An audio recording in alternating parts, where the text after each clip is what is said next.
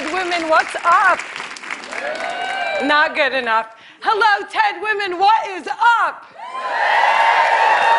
My name is Maysoon Zayid, and I am not drunk, but the doctor who delivered me was.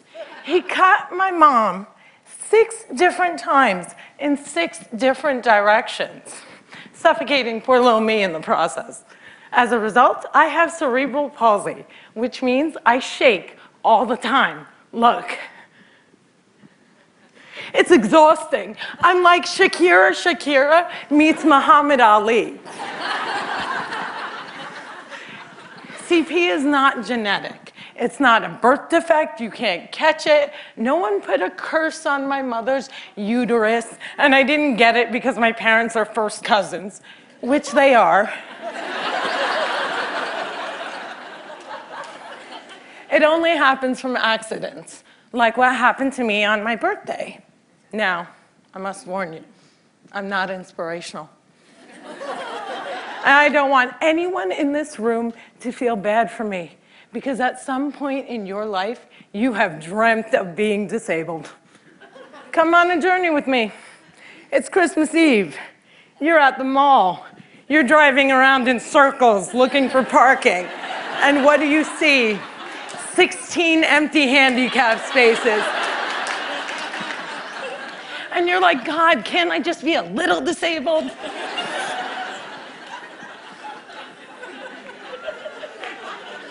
Also, I gotta tell you, I got 99 problems and palsy is just one.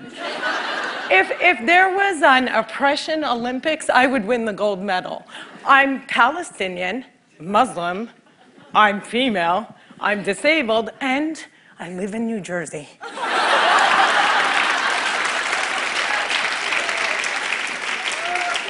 if you don't feel better about yourself, maybe you should.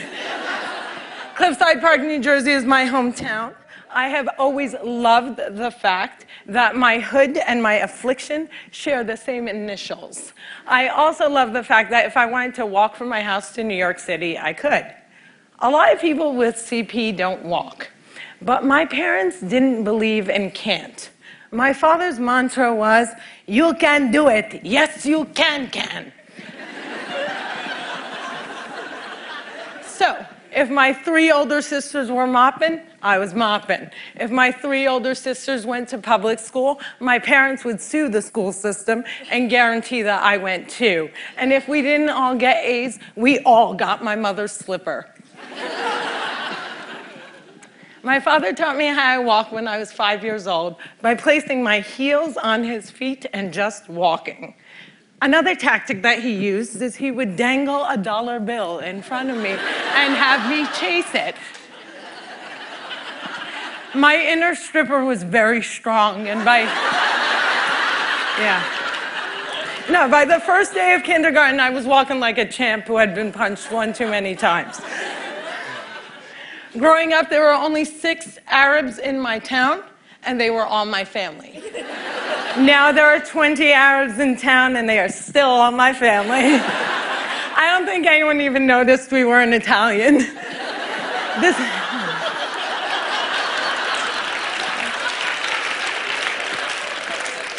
this was before 9 11 and before politicians thought it was appropriate to use I hate Muslims as a campaign slogan. The people that I grew up with had no problem with my faith. They did, however, seem very concerned that I would starve to death during Ramadan. I would explain to them that I have enough fat to live off of for three whole months, so fasting from sunrise to sunset is a piece of cake. I have tap danced on Broadway. Yeah, on Broadway. It's crazy. Um, my parents couldn't afford physical therapy, so they sent me to dancing school.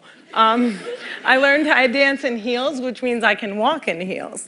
And I'm from Jersey, and we are really concerned with being chic. So if my friends wore heels, so did I. And when my friends went and spent their summer vacations on the Jersey Shore, I did not. I spent my summers in a war zone because my parents were afraid that if we didn't go back to Palestine every single summer, we'd grow up to be Madonna.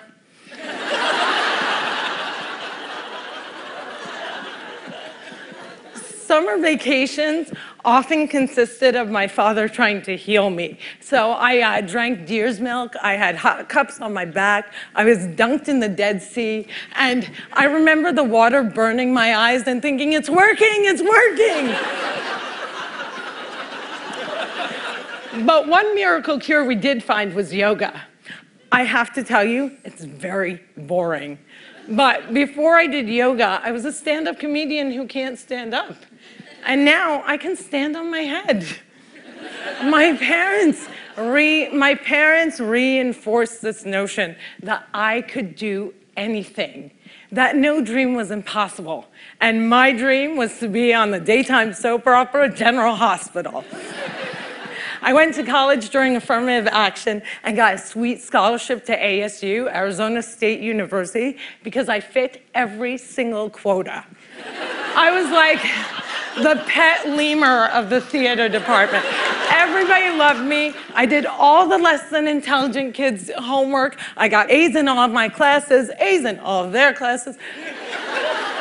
Every time I did a scene from the Glass Menagerie, my professors would weep. But I never got cast.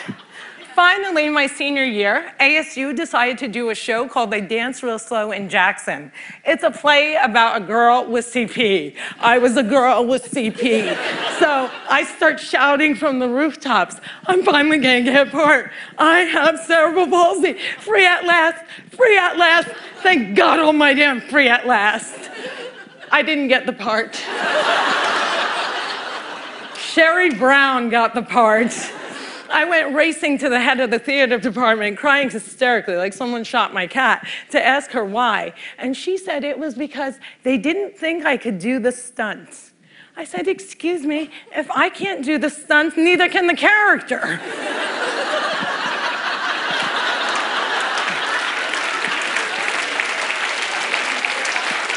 This, this was a part that I was literally born to play, and they gave it. They gave it to a non-palsy actress. College was imitating life.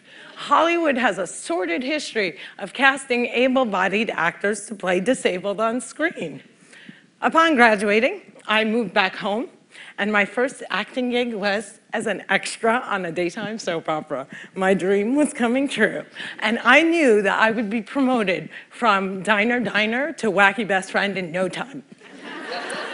But instead, I remained a glorified piece of furniture that you could only recognize from the back of my head. And it became clear to me that casting directors didn't hire fluffy ethnic disabled actors. They only hired perfect people but there were exceptions to the rule. I grew up watching Whoopi Goldberg, Roseanne Barr, Ellen, and all these women had one thing in common. They were comedians. So I became a comic.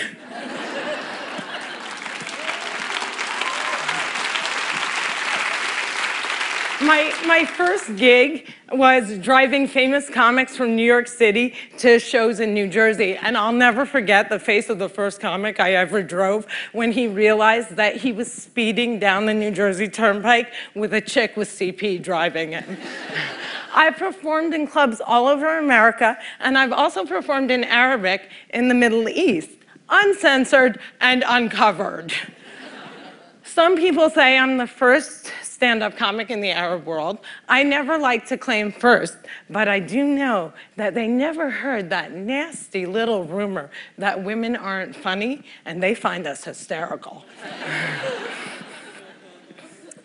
in 2003, my brother from another mother and father, Dean Obeidallah, and I started the New York Arab American Comedy Festival, now in its 10th year.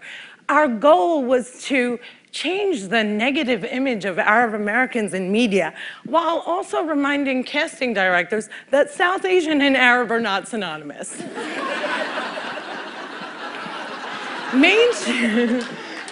Mainstreaming Arabs was much, much easier than conquering the challenge against the stigma against disability. My big break came in 2010 I was invited to be a guest on the cable news show Countdown with Keith Olbermann.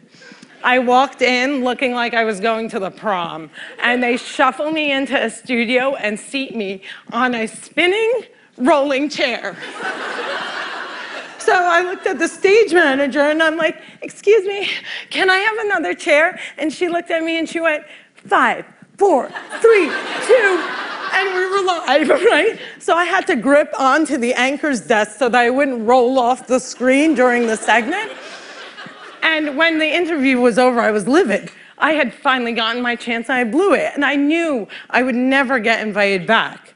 But not only did Mr. Olbermann invite me back, he made me a full-time contributor and he taped down my chair.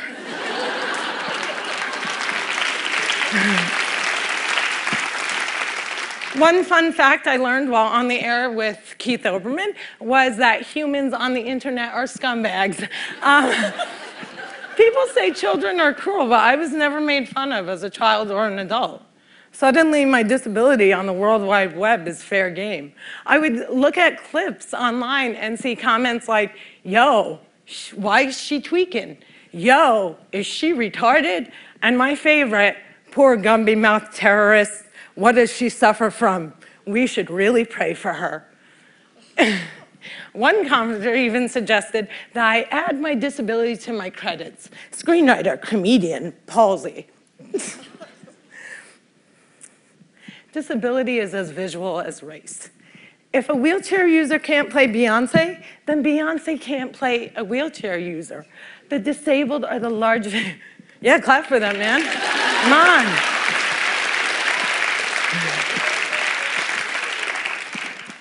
People with disabilities are the largest minority in the world, and we are the most underrepresented in entertainment. The doctor said that I wouldn't walk, but I am here in front of you. However, if I grew up with social media, I don't think I would be. I hope that together we can create more positive images of disability in the media and in everyday life. Perhaps if there were more positive images, it would foster less hate on the internet. Or maybe not. Maybe it still takes a village to teach our children well. My crooked journey has taken me to some very spectacular places. I got to walk the red carpet, flanked by soap diva Susan Lucci and the iconic Loreen Arbus. I got to act in a movie with Adam Sandler and work with my idol, the amazing Dave Matthews. I toured the world as a headliner on Arabs Gone Wild. I was a delegate. I was a delegate representing the great state of New Jersey at the 2008 DNC, and I founded Maysoon's Kids, a charity that hopes to give Palestinian refugee children a sliver of the chance my parents gave me. But the one moment that stands out the most was when I got, before this moment,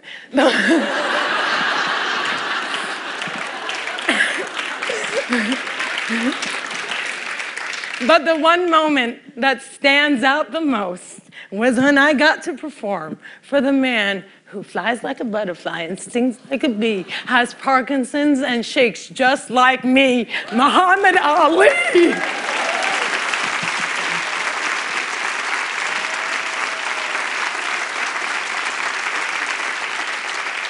It was the only time that my father ever saw me perform live, and I dedicate this talk to his memory. Allah yarhamak yaba.